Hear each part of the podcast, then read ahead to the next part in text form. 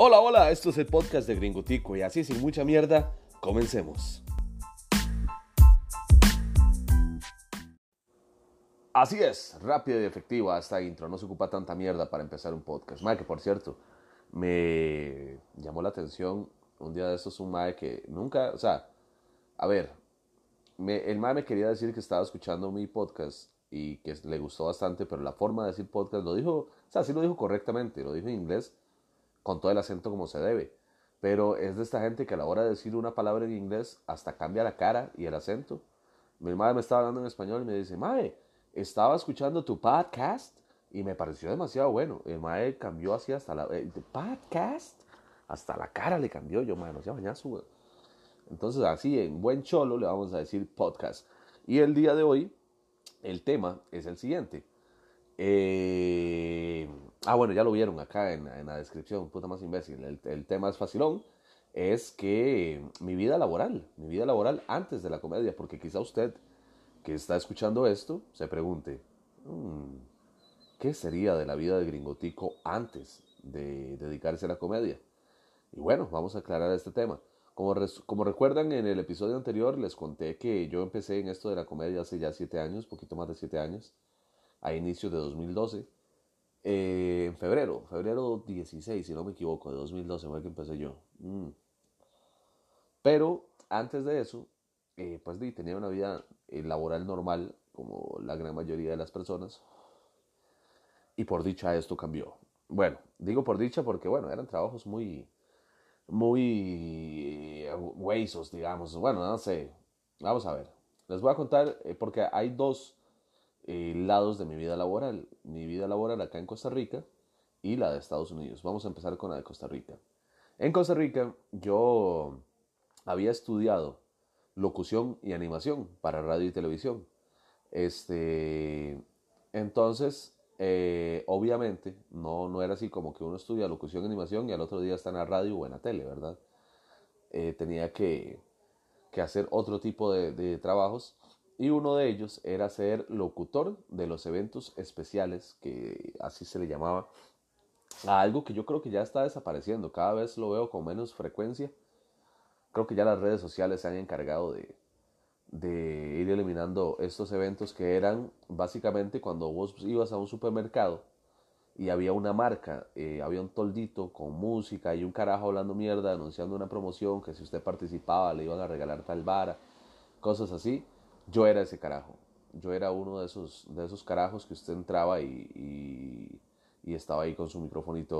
Buenas, bienvenidos a Hipermás, porque en esa época no era Walmart. Era, ahí hice, hice un, un podcast, pero con Walmart. Este, usted entraba y, bueno, bienvenidos a Walmart, eh, a Hipermás, perdón. Eh, acá estamos con el toldo de papitas la francesa y recuerde que si usted hace una compra de papitas la francesa esta tarde, vamos a estarle dando estos bellos utensilios de cocina que tenemos acá en nuestro stand. Así que vaya, compre sus papitas la francesa y se viene para acá rápidamente con el tiquete de caja porque acá le vamos a estar dando su premio. Bueno, continuamos con más en esta linda tarde soleada. Así era yo. Yo era uno de esos tipos desesperantes. Sorry a quienes me escucharon haciendo eso. Mis más sinceras disculpas, pero era la forma en la que yo me ganaba la vida. Porque vienen que hasta era bien pagadillo esa, esa vara. Trabajé en dos empresas, bueno, trabajé en varias, pero en dos empresas lo hice por más tiempo. No solamente hacía eso en estas empresas, sino que los, los eventos estos eran los fines de semana. Normalmente eran viernes, sábado y domingo. Pero entre semana tenía mi trabajo de oficina, que era en estas empresas también que, que hacían eventos, también tenían lo que eran las impulsadoras, demostradoras, edecanes, toda esa toda esa vara que son las muchachas que ponen en los, en los supermercados a, a impulsar las ventas de, de, estos productos. Entonces, bueno, trabajaba con ellas, eh, con las muchachas ahí como en las reuniones, eh, los reportes de venta de ellas, eh, la ubicación de cada una en cada punto de venta. Era un trabajo muy aburrido entre la semana realmente este, hacer los reportes de los eventos, de cómo nos fue el fin de semana, cuánto se vendió, todas esas cosas para pasárselo al, al cliente, que era la marca que nos contrataba para hacer esta bar. Y básicamente ese era mi trabajo. Una buena experiencia de haber trabajado en eso fue que eh, conocí todo el país, rajado, con, con, todas las empresas con las que trabajé y principalmente con estas dos. Este, tuve que conocer todo el país. Recuerdo eh, una gira que hice con una marca de toallas femeninas. Sí, yo trabajé para una marca de toallas femeninas. Eh, en la que tuve que ir con un camioncito y con un compañero por todo el puto país, por las siete provincias fuimos. Y fue muy bonito este, poder, hay mucha gente que dice, ma, es que yo antes de viajar al extranjero, ma, yo preferiría conocer mi país. En Costa Rica hay lugares muy bonitos. Y es cierto, es muy cierto. Yo lo tuve que conocer por cuestiones de trabajo. Mi compañero era un gran carebarro, era el, el, el hermano de la dueña de, de, una de las empresas en la que yo trabajé. Y entonces este, paseaba mucho con el mar y tomábamos mucho guaro en todo lado. Entonces sí, conocí eh, playas, eh, ríos, bueno, de todas las provincias estuve como en los mejores lugares y fue bastante bonita esa experiencia haber trabajado en eso. Ahora, este, de lo malo de ese trabajo, era muy cansado. Eh, esta hora de trabajar los fines de semana y trabajar entre semanas haciendo estos reportes, eh, hubo muchas semanas en las que no tenía días libres. Recuerdo cuando, hizo esta, cuando hice esta gira por todo el país con esta marca de toallas. Eh, nos íbamos, ¿cómo era? Nos íbamos martes a la mañana Pasábamos toda la semana, terminábamos el domingo en el, en el lugar donde estuviéramos, si estuviéramos en la Cruz de Guanacaste, teníamos que regresarnos ese domingo, ya llegábamos de noche acá, descansaba el lunes, dice descansaba porque llegaba ahí como este, cansadillo ya la noche y al otro día, al martes, a la pura mañanita, a la madrugada, amanecer martes, ya me tenía que ir de nuevo. Este, para esa gira sí me daban día libre, pero cuando trabajábamos acá, como en las zonas San José, Heredia, La Juela, en el GAM, eh, si no tenía día libre, tenía que hacer cosas durante toda la semana y era bastante cansadillo. Este, el trabajo de oficina era demasiado rutinario y esta es una de las bares que a mí me aburren más. Yo no, no quisiera volver a, a, un trabajo donde todo es una, una, rutina, sentarme en un escritorio, hacer los mismos reportes de siempre, ver la cara a la misma gente de siempre, estar en la misma oficina de siempre eh, esa hora me, me mucho y me desgastaba eh, demasiado. Entonces no, no, me gustó tanto ese, ese trabajo. Eh, vamos a ver otra de las varas positivas. Eh, fue divertido la vara de las giras, pasaban varas muy vacilonas a veces. Esta vara de, de andar tragando guaro por todos los, los por todas las provincias. a veces íbamos con con chavalas, con, con estas eh, edecanes o impulsadoras y nos íbamos de fiesta y pasaban unos desmadres bastante tuanes. Este, todo eso fue, fue bastante, bastante chiva. Em, voy a contar una historia con algo que pasó con una chavala de estas. Resulta que cuando empecé yo en esta vara, muy chamaco, tenía yo como unos 18 años, eh, trabajaba en una agencia en la que trabajaba esta chica. La chica era impulsadora de una de estas marcas. No voy a decir su nombre porque nada que ver. Pero resulta que a mí la muchacha me encantaba. Era así como yo la veía y, uh, madre, qué bárbara, qué linda. Y yo vivía como pepeado de la madre. La madre era una gran odiosa. La madre no me da pelota para nada. Este, con costos y me hablaba y por pares de trabajo. La madre era sumamente odiosa. Y di, no, la vi eh, por durante un largo tiempo en esa empresa. Después, este, no recuerdo si fui yo el que me fui. Yo creo que sí, porque me fui para Estados Unidos. Y ya cuando regresé a trabajar con ellos de vuelta, eh, ya la muchacha no estaba. Me la encontré años después, muchos años después, en una inauguración de un mega super, si no me equivoco. Y ahorita eh, no me acuerdo si era en. Sé que era en la zona sur, pero no recuerdo ahorita qué cuál, cuál de, los, de los pueblos era, si era Ciudad Daily o si era San Vito, no me acuerdo cuál era. La cosa es que estábamos ahí en esta inauguración, entonces para las inauguraciones de los, de los supermercados, siempre invitaban a muchas marcas a, hacer ahí el, el, fiestón, ¿verdad? En el parqueo, que ustedes no sé si alguna vez asistió a, a una inauguración de algún, de algún supermercado pero había un montón de marcas en el, en el parque, un montón de tolditos, entonces la gente iba, hacía su compra y pasaba por todos los tolditos y se iba con un montón de regalías. Eh, yo estaba ahí y ella estaba con otra marca. Y entonces como que me llegó a saludar, hola, tanto tiempo, no sé qué. Ah, madre, sí, ¿qué tal? ¿Ustedes cuándo se van? Y no sé qué. Y resulta que también se quedaba en la misma, en, en, el mismo lugar, en el mismo pueblo a dormir, se quedaban todo el fin de semana y yo también me quedaba. Bueno, para no cansarlos con el cuento, en la noche le dije que íbamos a ir a echarnos unas birras. La madre accedió, bailamos, porque, tip del día de hoy, secreto, el gringo sabe bailar. Sí, señora, sí, señor. El gringo sabe bailar salsa, cumbia y merengue. Todas esas cositas así tropicalonas. El gringo se la juega porque mi mamá, cuando estaba más joven y yo estaba niño, ella salía a bailar y le gustaba mucho. Y para limpiar ponía una emisora de radio que se llamaba Sonido Latino FM. Sonido Latino FM. Para, para, para. Esa era la emisora que escuchaba mi mamá, que era de pura, de pura música tropical. Y entonces este, ahí aprendí como a, a bailar. Y luego en mi adolescencia también estaba la vara esta de, de que para ligar había que bailar. Que el que baila con las feas todos los días culea. Entonces, bueno, ahí como que perfeccioné mis pasos de baile y sé bailar. Es una actividad que no me gusta realizar. No me gusta bailar realmente. Me, me, cae mal bailar. Es una, me parece algo muy repetitivo y muy, no sé. Entonces al ratito ya me canso. Yo me, me bailo dos pies y ya me quiero ir a sentar. Pero bueno, en fin. Este, salí a bailar con esta chavala y y sí, la cosa estaba, esta vara que usted está bailando y, y, y, uno nota que le están como metiendo mano de más y que el, la, la, la, las caricias del, del, baile van como con una connotación sexual, ya usted sabe que la vara va, va bien y bueno, al son de las cancioncitas y las birras, al calor del, de la noche, de terminamos en el hotel donde yo me iba a, a hospedar y ya se imaginarán ustedes el desenlace. Eh, lo vacilón de esto, obviamente no voy a entrar gráficamente en Navarra, pero, pero sí, estuvo, sí estuvo chido. Este, lo vacilón de esto fue que da, el otro día yo amanecí, pues usted no sabe, yo no creía en nadie. Yo como, madre, gringo donde pone el ojo, pone la bala. Qué bárbaro, papá. Resulta que la mae se despierta primero, me dice que ya, ya le va a agarrar tarde porque este, tienen que empezar el evento creo que a las 8, 9 de la mañana, por ahí yo empezaba más tarde. Este, la madre se, se, se dice y se va. Y yo como que bien, ya pasó la vara, ese día ellos eh, abandonaban el lugar, hacían un rato el evento y creo que como a mediodía desarmaban y se iban a montar el evento a otro lado, a otro punto de venta. Entonces, bueno, ya llegó la chavala, se despidió de mí y se fue, me intercambiamos números y resulta que yo para no ser intenso, yo siempre soy un carajo muy sagaz en ese aspecto. Le mandé un mensajillo un par de días después. Yo como, hola, ¿cómo estás? No sé qué, ¿verdad? Ya que en Chepe, para hacer algo, ¿verdad? Yo, para invitar a salir ya en Chepe.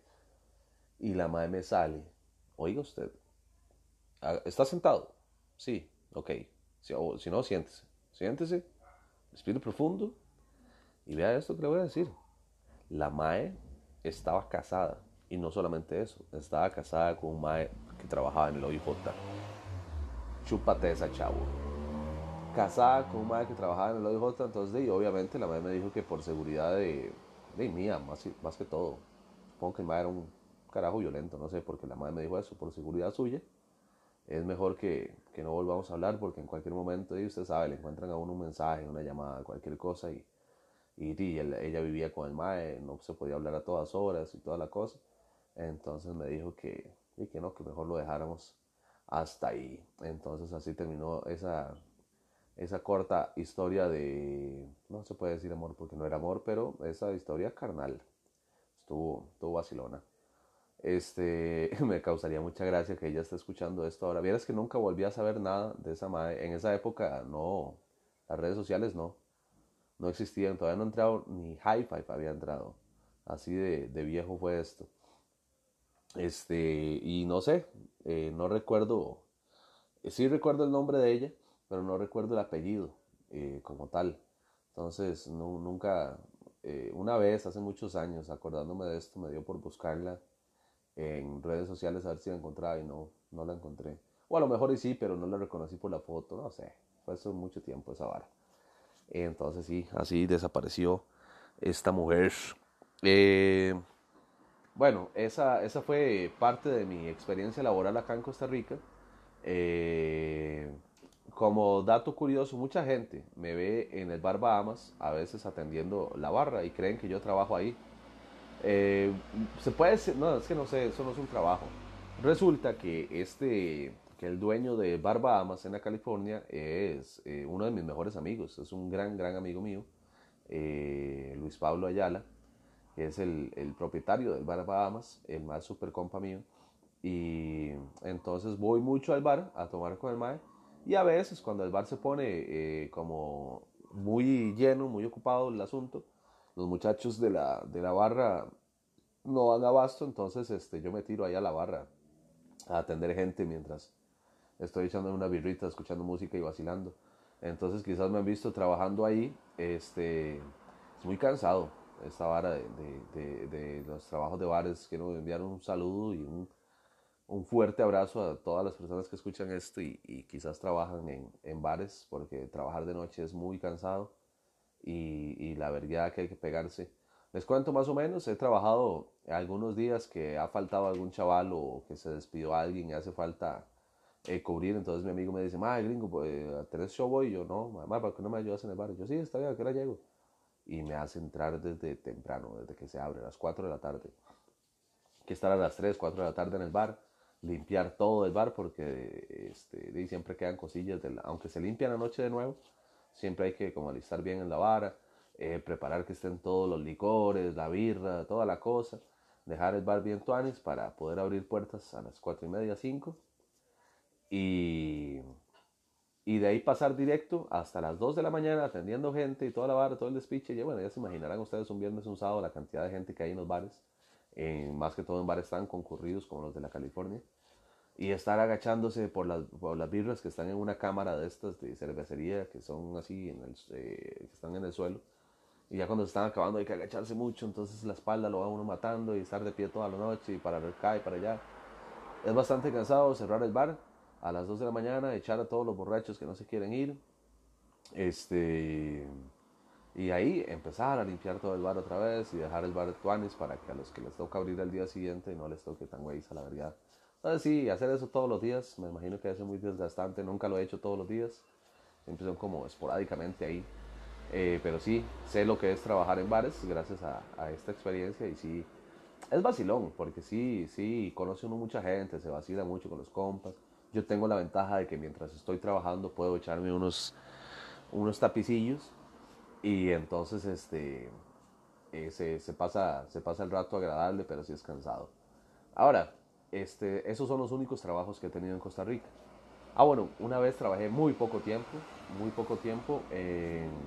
¿Se acuerdan cuando entró la bola de, de estas, de estas em, empresas, entre comillas, que vendían tiempos compartidos en hoteles y esas varas que todo el mundo decía que eran estafas, resulta que la vara funcionaba muy bien y la Caja Costarricense del Seguro Social eh, decidió hacer una, como una especie de empresa de esto. Entonces eh, había un call center, era una oficinita en la que trabajábamos como cuatro o cinco personas con sus teléfonos ahí. La caja tenía una base de datos de toda la gente que estaba afiliada a la caja. Entonces era era difícil porque había que llamar a, a, las personas y decirles, buenas, es que vienes que la, le hablo de la Caja Costarricense del Seguro Social porque estamos ofreciéndole eh, un, un, plan de vacaciones. Y la gente, ¿cómo? ¿Cómo? ¿Qué tiene que ver la caja con eso? Sí, yo sé que suena raro porque nunca ha pasado así, pero resulta que tenemos un convenio con tal hotel, eh, bueno, con tales hoteles y así, así, así. Entonces, este, queremos darle por una módica suma este, un plan de, de vacaciones eh, como especie de tiempo compartido a nuestros afiliados. Entonces, había que intentar convencer a las personas de cuando ya esta vara, esta ola, de todo el mundo decía que era una estafa, había que intentarlos convencer de que estaba en la caja y que era legal, lo cual era cierto, pero costaba mucho. Entonces, eh, yo ganaba eh, el sueldo mío, había un sueldo base que era una mierda, de sueldo, pero empezaba a ganar a partir de que si yo lograba convencer a la persona de que fuera a una reunión en un restaurante donde se le iba a invitar a una cena, ahí los vendedores, que tenían que ser muy cargas los más, tenían que venderle el paquete a la persona. Si la persona compraba el paquete, yo ganaba por haberlo hecho asistir a esa cena. Entonces este, también trabajé esa, esa vara, pero trabajé muy corto tiempo porque tenía yo que como 3, 4 meses de trabajar ahí y un día me llamó mi abuela él me dice, Michael, ¿usted quiere ir a Estados Unidos? Y yo, ¿por qué? Él me dice, es que vieras que mi abuela iba a ir y por un tarjetazo, no sé qué fue un error, compró otro, un tiquete más. Y entonces, como les había contado, yo nací en Estados Unidos. Este.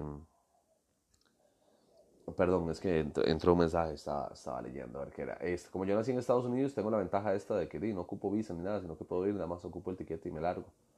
Entonces le dije, di, sí, la verdad es que está tuanis. Entonces me renuncié a ese trabajo y me fui para Estados Unidos a vivir allá un rato. Este, ahora, ah, porque hay gente que grita en la calle, por Dios. Eh, ¿Ustedes escucharon ese maleante que iba pasando de frente de mi casa en este momento pegando gritos raros? Bueno, en fin.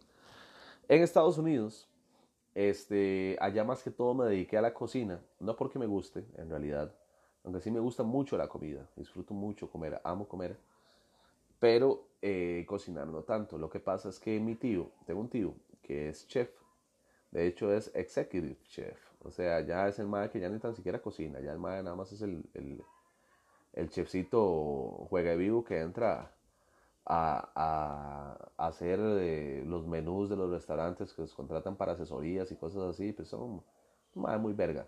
Pero allá en Estados Unidos sí le tocaba trabajar, entonces trabajaba en restaurantes muy tuanis normalmente es un carajo muy bueno, es un chef muy bueno. Entonces en esa época sí trabajaba dentro de la cocina y cada vez que yo iba a Estados Unidos, porque un lapso de mis 19 a los 29 años, estuve yendo y viniendo. Venía aquí, trabajaba en los eventos, me iba para Estados Unidos, trabajaba en donde estuviera trabajando mi tío en el momento y así me la tiraba. Entonces sí, me tocó trabajar en, en la cocina, me tocó hacer de todo, fui hasta lavaplatos. Yo llegaba a Estados Unidos y yo, ¿qué tío? ¿Dónde está breteando? ¿Dónde? Espérate. Quizás a veces no me podía meter donde él estaba breteando. Entonces me refería con otros amigos chef de él, que trabajaban en otros restaurantes. Entonces le decía, madre, sí, estamos ocupando, pero un lavaplatos. Y sí, había que entrarle. O sea, estaba en Estados Unidos, ocupaba plata. Y no podía decir que no, porque si no mi tío me iba a pegar una patada, pues yo vivía con él, ¿no? tenía que dar plata para la renta y esas cosas. Entonces, este, me tocó ser de lavaplatos, me tocó ser prep cook, que es como un preparador. El preparador es el que, digo, obviamente prepara, ¿verdad? Claramente lo dice la descripción del trabajo, pero este, digamos, eh, eh, lo, de preparar es dejar listo casi que nada más para cocinar, para que los cocineros o chefs puedan hacer su brete. Entonces tener como las papitas ahí cortadas, como hay que hacerlas, la ensalada, esto que lo otro, dejar todo preparado nada más para que estos más este, cocinen, monten el plato y vaya con Dios. Eh, me tocó cocinar también en algunas ocasiones.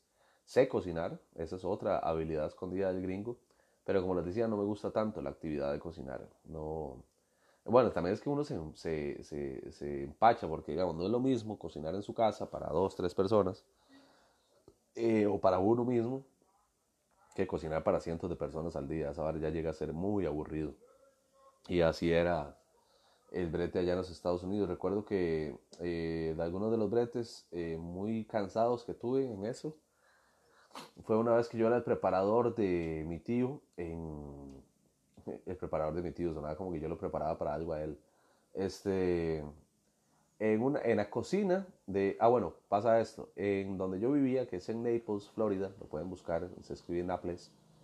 Es una ciudad muy bonita, sumamente bonita. Es una ciudad diseñada para viejitos ya pensionados, pero de mucho dinero. Están cagados en plata. Entonces, este, se pone muy bueno el trabajo porque a los viejitos hay que hacerles de todo, ¿no? Ya ellos no pueden hacer nada, entonces este, quieren ir a, a tirarse al rico, entonces hay mucho trabajo en ese lugar. Y hay este, como unas especies de asilos de ancianos, por llamarlo de una manera huesa, pero son asilos de ancianos de lujo. O sea, los más viven en una puta, como un hotel cinco estrellas, viven. Entonces ahí tienen todo, tienen su piscina, tienen su spa, tienen un restaurante de primer mundo, que era en el que yo trabajaba, este, y todas las comodidades de un hotel de lujo, pero viven ahí, esa es su residencia. Entonces, este, yo trabajaba en la cocina con mi tío ahí preparando. Y era muy cansado porque, eh, bueno, ustedes saben, las personas mayores, yo no sé por qué razón, se, dime, se levantan temprano. Se paran tempranísimo siempre. Y entonces a las 4 de la mañana ya tenía que estar yo trabajando. Y madre, recuerdo en, en esa época específicamente, era enero que se pone muy frío. Ay, Dios mío, me llaman, dame, dame un toque.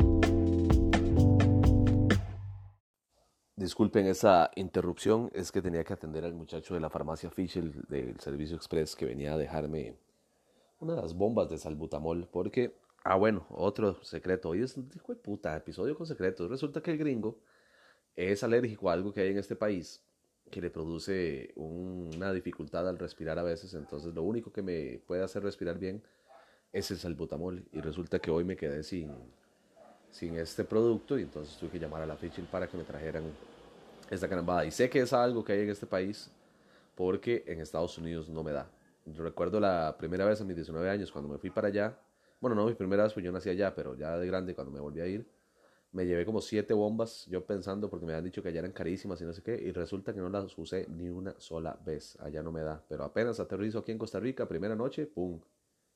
Ya me cuesta respirar. Pero bueno, no sé qué será. ¿En qué había quedado? Ah, bueno, ya me acordé. Que en este trabajo que tenía, eh, que tenía que madrugar mucho, para la época de enero, febrero, por ahí se pone muy frío en la Florida. Y yo me acuerdo salir con ese hijo de puta frío, pero es frío de aquellos que tenés que ponerte do, eh, camisas, eh, suéter, así, manga larga, la vara, una jacket encima. salía del carro, estaba escarchado, estaba completamente escarchado el carro del frío que estaba haciendo.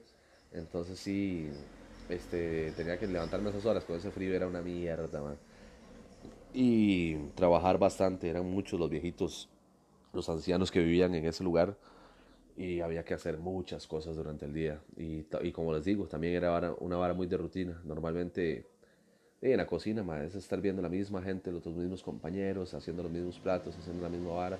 Una rutina diaria, todo con su horario, la hora de limpiar, la hora de comer, la hora. Entonces también era un brete que me aburría eh, y me cansaba mucho por esta vara de la rutina y que era bastante matado. Pero sí, llegué a trabajar en la cocina, trabajé en muchos restaurantes y lugares en los que tenía que entrarle a la cocinada o a la limpiada o a la lavada de platos, a lo que sea, pero sí, sí trabajé bastante. Y bueno, este, ese fue, ese fue el brete eh, de Estados Unidos. En Estados Unidos, ah bueno, pero para ver, sí, una vez me dediqué a otra cosa, una de las veces que fui resulta que mi tío no, no me encontraba trabajo y encontré trabajo en un hotel de mantenimiento en el hotel. Ma, yo soy un inútil. Yo en mi casa, hasta para cambiar un bombillo, ocupo ayuda. Ma. Yo, yo soy un pésimo marido de alquiler. Así, yo no sé hacer nada. Yo no sé nada de electricidad, nada de, de tuberías, de fontanería, no sé nada. Y eh, resulta que no sé por qué me contrataron en un hotel allá en, en esa ciudad y, y, era, y, lo vacilón, porque para esa época el inglés que yo tenía era inglés de, de, de, enseñanza pública, ¿verdad? De educación pública, perdón. Y entonces no me la jugaba muy bien. Y, y, lo peor del caso es que mi brete era andar por todo el hotel, ahí por los pasillos, por todo lado, viendo que estaba bien, que estaba mal, si había que recoger algo, si había que arreglar, así. Y entonces cuando ya ocurría alguna emergencia, que en alguna, en alguna habitación había sucedido algo fuera de lo normal, el Mae que estaba en, el, en el, la recepción con un walkie-talkie me llamaba, este, Michael, eh, tal cosa en, el, la habitación número tal.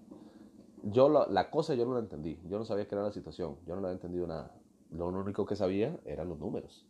Entonces me decía habitación 14, por ponerte un ejemplo, entonces yo me iba para la habitación 14, entraba a la habitación 14 y veía que estaba mal. Yo sabía cómo tenía que estar una, una, habitación en perfectas condiciones. Si había algo fuera de lo normal, eso era lo que había que arreglar. Y así me la jugué un tiempo hasta que ya pude entrar a una cocina a trabajar. Eh, ahora, ustedes dirán, ¿qué es esta vara? Este más es gringo y no habla inglés. Bueno, ahora resulta que ya hablo un poco más. Eh, bueno, yo diría que bastante. Y esto fue eh, a esto, a trabajar a la mala. Yo aprendí inglés a la mala, no como la mayoría de personas que llevan un cursito y les enseñan a la buena. Yo aprendí inglés trabajando. Recuerdo que una vez eh, trabajé mucho tiempo en un country club allá en, en, la Florida, en esta ciudad en la que vivía. Y tenía tiempo de trabajar ahí y, y casualmente, y para mi mala fortuna, yo era el único latino en todo, el, en todo el puto lugar de trabajo, en toda la cocina, los meseros, todo el mundo era gringos. Entonces recuerdo que la esposa de mi tío me enseñó una muy buena técnica para aprender a hablar en inglés, que era aprenderme de tres a cinco palabras diarias. Eh, entonces, si yo no sabía cómo se decía tal cosa, preguntar, Mae, ¿cómo dice usted esto en inglés? Entonces me decían así. Yo lo apuntaba como me sonara, no como se escribe realmente, sino como me sonara para, para, para poder eh, aprender la pronunciación correcta. Y entonces así, y repasar esas tres, cinco palabras por día, este, a veces me ponía a jugar más de verga y apuntaba más palabras. Y así, así, poco a poco, recuerdo que una vez, y ya con esta historia los, los dejo, porque yo creo que ya grabé mucho. Es que como tuve que hacer ese corte, no sé cuánto llevo, la verdad.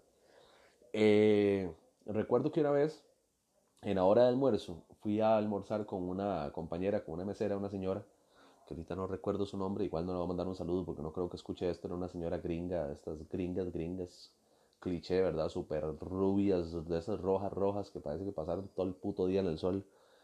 Este, era muy amable la señora, entonces me dice que coincidimos en la hora de almuerzo, me estaba yo sirviendo la jama, ella llegó a, pedir su comida también, entonces me dijo que fuéramos a comer juntos afuera, había como unos pollitos en el lado de atrás del restaurante donde podíamos comer. Salí a comer con la señora, tenemos una hora de almuerzo, y me puse a hablar con la doña todo el rato. Al finalizar, ya cuando me dice, hey, ya tenemos que volver, ya se cumplió la hora, le digo yo, eh, una pregunta, ¿usted me entendió todo lo que yo le dije? Y me dice ella, toda extrañada por la pregunta, me dice, sí, ¿por qué? Entonces le digo yo, no, por nada. Ya me levanto, gracias, no sé qué, me voy. Y yo decía, puta, ya hablo inglés, weón. Pude mantener una conversación con, con una gringa durante una hora, me entendió todo lo que le dije y yo le entendí todo a ella. Entonces a partir de ahí como que yo decía, ah, la puta, ella es gringo, habla inglés, qué bien. Y fue muy bonito esa, esa forma de darme cuenta de, de que ya podía este, hablar inglés bien. Eh, tengo que decir que viviendo tanto tiempo, yo la, la última vez que, que, viajé allá fue en 2007, me quedé hasta 2009 y desde ahí no he vuelto a ir y casi no practico inglés. Lo más que practico es como a la hora de ver películas o series o especiales de comedia que siempre trato de verlos en inglés, aunque ahora me llama mucho la atención el lenguaje latinoamericano. Hay gente muy talentosa haciéndolo, pero sí, sí trato de ver siempre todo en inglés y esa es la forma en la que lo practico, pero casi no lo hablo, nada más a veces así como darle ayuda a un gringo que está en problemas en algún bar o en la calle o lo que sea, que no encuentra alguna dirección o algo. Que así es el tico, ¿verdad? El tico es sapo por naturaleza en ese sentido. Ve a un gringo pariendo y ya, aunque, no, aunque uno no hable inglés, va y le ayuda en lo que uno pueda, ¿verdad? Este, así somos de, de pura vida nosotros porque se los juro que si ustedes van a Estados Unidos y están en un lugar donde nadie absolutamente habla español, no va a haber nadie que llegue a intentar auxiliarlos. Nada más no te entienden y, le van a decir, madre, sorry, no lo entiendo, chao, ¿verdad? Lo van a mandar para la verga.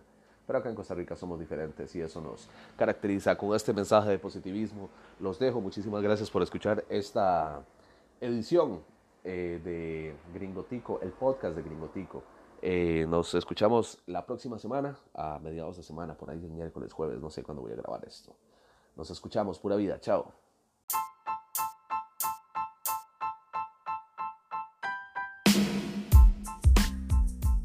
Esto fue el podcast de Gringotico, muchas gracias por escuchar y así como empezamos sin mucha mierda, también nos vamos sin mucha mierda. Hasta la próxima, chao.